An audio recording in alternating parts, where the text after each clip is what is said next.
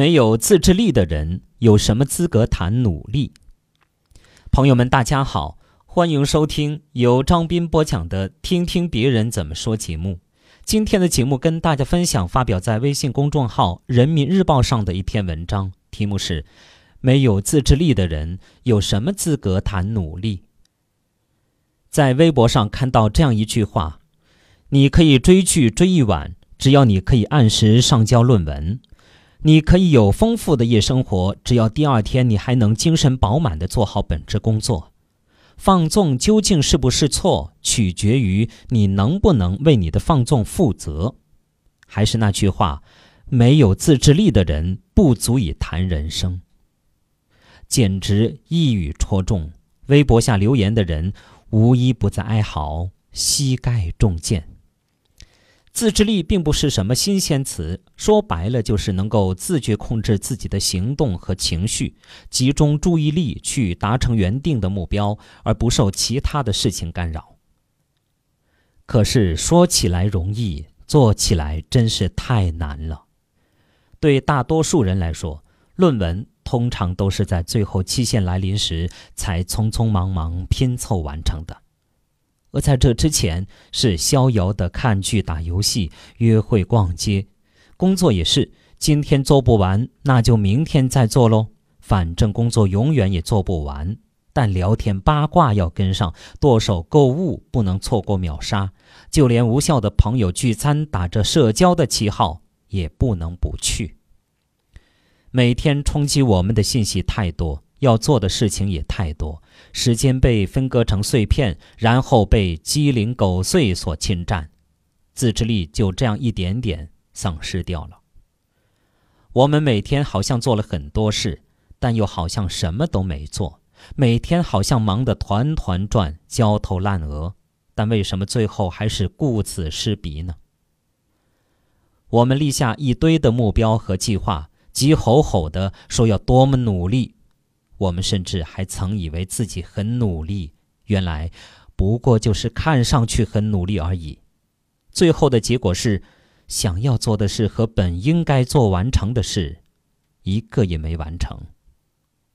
丧失自制力的后果是，我们对自己产生愤怒和质疑：为什么自己那么糟糕？我们有什么资格谈努力？我一个朋友。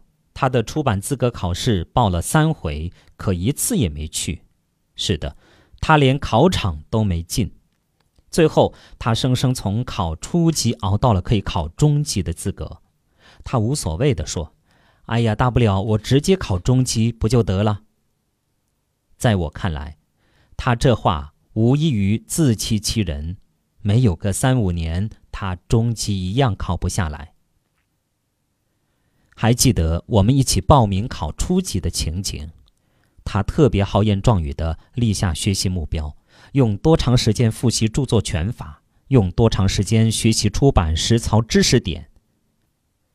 时间规划的特别详细，如实按照这个计划来，备考的时间完全充足，甚至还可以在一轮复习完了以后，再进行重点知识二轮复习。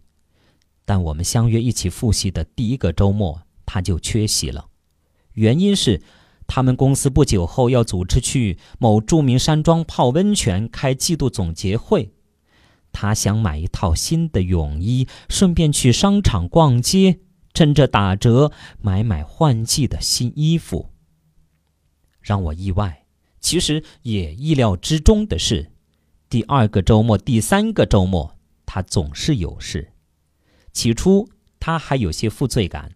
但次数多了，也就轻易的自我放纵了。到考前一个月，他才开始急了，临时抱佛脚，各种狂背。可那些法律条款和实操内容，真不是一时半会儿就能背得下来的。压力太大，他一焦虑，效率低下，就又没有学习的动力了。最后，索性连考场也没去。因为自制力差的人永远都有最后一道护身符，大不了从头再来一次喽。第二年，他一个人报考，考前依旧是信誓旦旦。然而，第二年依旧，乃至第三年，没有自制力的人，往往容易拖延症爆发，总觉得时间还有，偶尔开个小差，做点别的，并不影响大局。直到最后期限逼近时，才乱了阵脚，才意识到自己过高的估计了自己 hold 住场面的能力。细想一下，我们没有完成的那些事，并不如我们轻易放弃的那么不值一提，他们其实很重要，而且。我们在开小差的时候也没办法愉快的玩耍，心好像被悬着，背负着沉重的负罪感。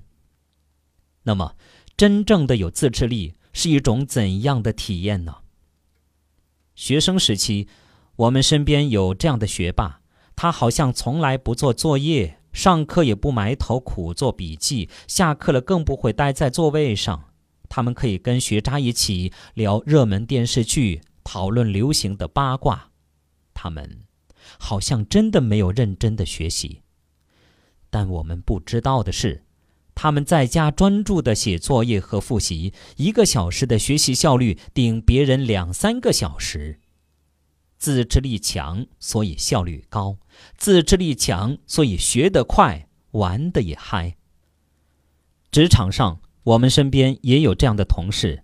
他们上班也跟你一起聊八卦，也逛淘宝、刷微博，空闲时溜出去买零食，做 PPT 时也抱怨，赶不出方案时也抓狂。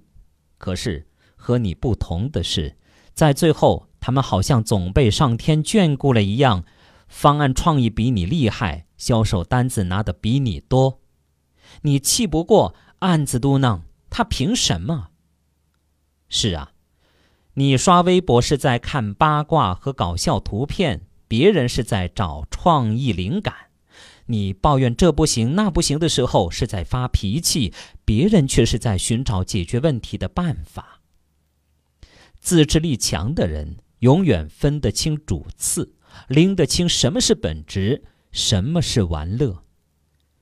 最后期限在没有自制力的人那里是压力。在有自制力的人那里是动力，这就是本质的区别。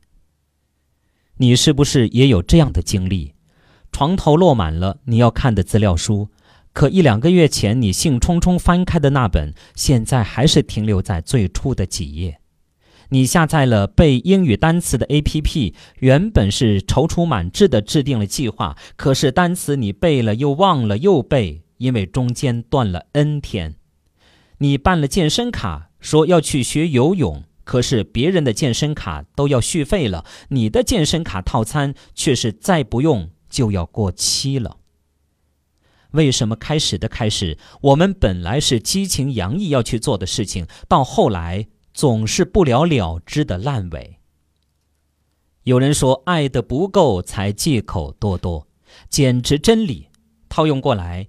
你不想做一件事，才会给自己找这样那样的理由。所以，当我们在谈努力的时候，请扪心自问一下：你到底有多想做那件事？为了做成那件事，你到底能做到怎样的付出？你到底能抵制多少诱惑？你到底能对抗多少懒惰和拖延？因为。